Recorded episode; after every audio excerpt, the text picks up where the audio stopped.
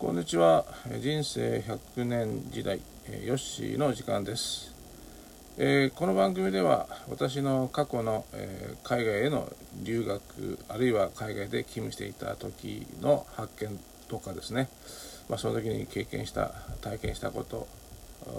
または帰国後ですね。え海外のと比べて日本のこれちょっと変じゃないの？なんていったことを中心にお話をしております。えさて今回のテーマはですね、え今更ながら思うんですが、えー日本人の働き方って変わらないななぜだろうということでお話したいと思います。えーまあ皆さん、えーどうでしょう？週末はそれなりに自分の時間を満喫したのではないかと思いますがなかなかあの海外試合と比べて、え日本ではこのほとんど平日の疲れを取るので、えー週末の休みは潰れてしまうということが私の場合は続いております。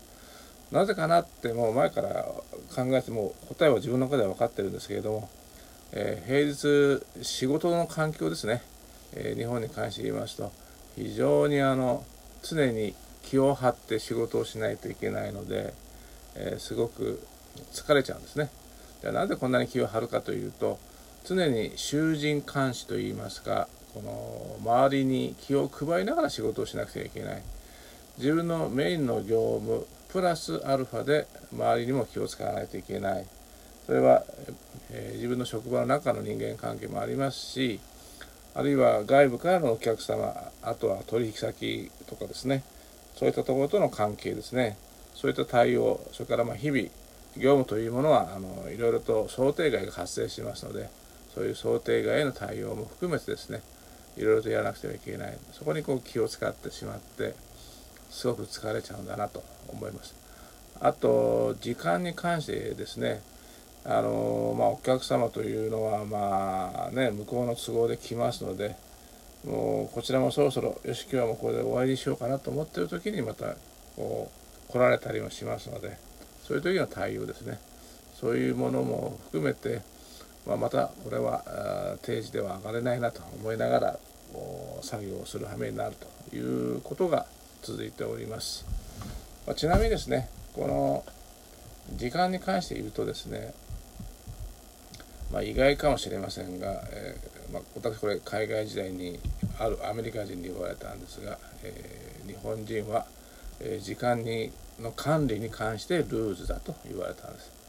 意味わかりますかね？時間の管理に関してルーズだと。これはどういうことかというとですね、まあ、いわゆる日本人はこう時間に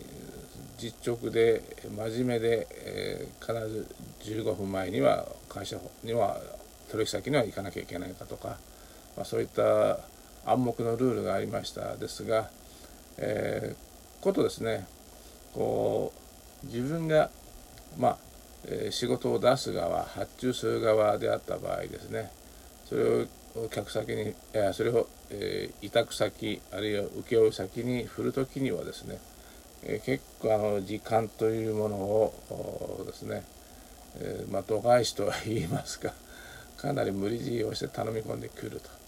でこの時間の概念を広げるとこれって納期に絡んでくるわけなんですね。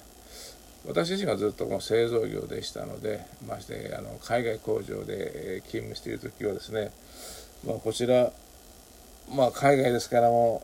営業兼そういう現場との制作現場との、えーつなぎといいますかインターフェース、まあ、取りまとめの一部になっておりましたので非常にこのお客さんからのこの納期要請ですね。これには本当に対応に苦慮しました。なんせあの日本はまあお盆なり正月なりまとまった休みがありますけど、えー海外ですとそういうことがありませんので非常に逆にそれを分かっているのでこっちに降ってくるっていうのもあるんですけれども非常に、えーこの短い後期でやってくれとかですねそういうことをこう結構言われましてですね非常に内心ですね日本と違って急ぎの対応は非常に海外の場合は大変なんだと。材料の調達手配そして出来上がったものを積み込んで発送する。全てにわたって日本よりも細かい指示が実は必要なんですよ。なぜかというと冒頭に述べましたように日本の文化でその業務をするところは 取引先にしろそういうただ運ぶだけのフォワーダーにしろですね、えー、あるいはまあ空港なり船舶なりそういうところでまあ荷物を積んで運び入れて運び出したりするそういうような業者も含めてみんな気を利かしてといいますかあのバタバタと仕事をこなしてくれますが海外そんなことありませんので、えー、自分の仕事とそれ以外という線引きしてますんで、えー、日本の感覚のようには進まないんですね。まあそういう諸事情もありまして、えー、日本のような感じで、えー、あまああとはいわゆる運送屋さん頼みましたとかねいうふうにできないんですね。非常にそういう意味で、えー、実際に手配をして、え、輸出ですね日本へ向けての発送の手配をしても逐一ですね途中経過をこう追跡というものが必要になるわけですね。まあ、幸い今の時代は、まあ、フォワードさんなんかでもあいわゆる運送屋さんなんかでも まあ空港もそうですけども、えー、どういった便がどういってるかというのは追跡できるようなそういうシステムがありますのでそういったものを逐一見ながらですねえお客さんに定期的に報告するといったようなことが必要になってきます。まあ、どう言えばいいんですかね、まあ、日本人の心配性といいますかそういったものが根底にあるのでこの、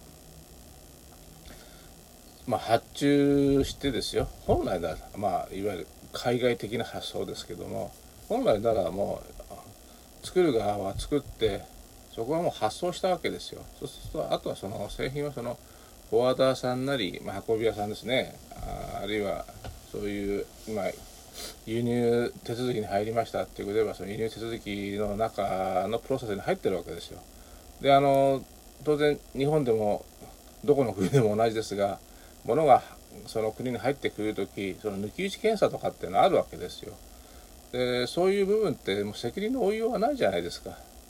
まあ、それでもお客さんはブーブー言ってきますので私も何度か、えー、日本に帰国後もですよあ成田ですいませんお客様の荷物が引っかかりましたと今回抜き打ち検査がありましたので、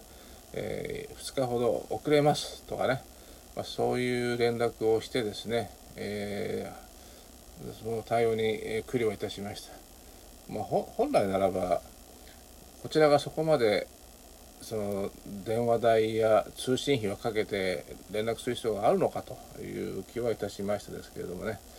まあ、非常にあの時間も取られてですね非常にやりづらかったことを覚えています、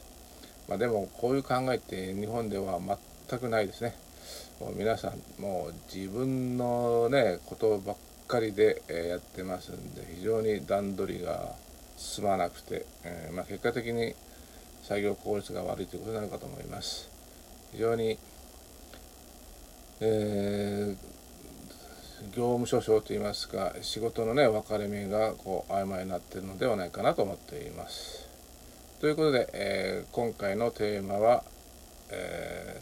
ー、非常にそういう日本的なこのねやり方ではなかなか仕事は進まないよということでした。え、ここまで、え、お付き合いいただきありがとうございました。それでは失礼いたします。